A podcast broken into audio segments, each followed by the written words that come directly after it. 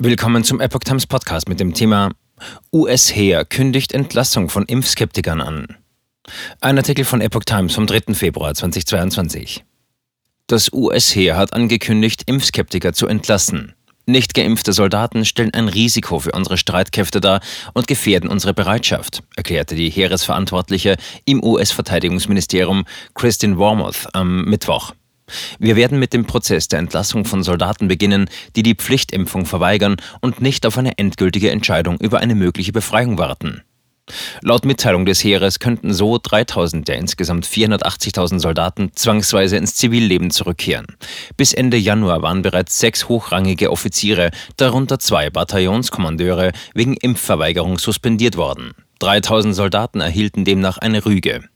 Die US-Marine hatte bereits vergangenen Oktober angekündigt, Impfskeptiker aus ihren Reihen zu entfernen. Laut Angaben vom Mittwoch mussten 118 Seeleute die Navy verlassen und 300 Soldaten das Marine Corps. Weitere 5000 Seeleute sind demnach noch nicht geimpft. Nach Angaben des US-Verteidigungsministeriums haben 97 Prozent der etwa 1,4 Millionen Soldaten im aktiven Dienst mindestens eine Impfdosis erhalten.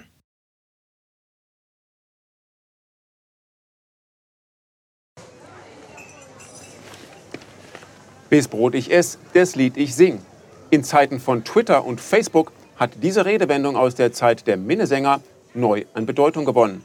Bis Brot ich ess, das Lied ich sing bedeutet in der Medienwelt, dass Zeitungen die Interessen derer vertreten, die sie bezahlen.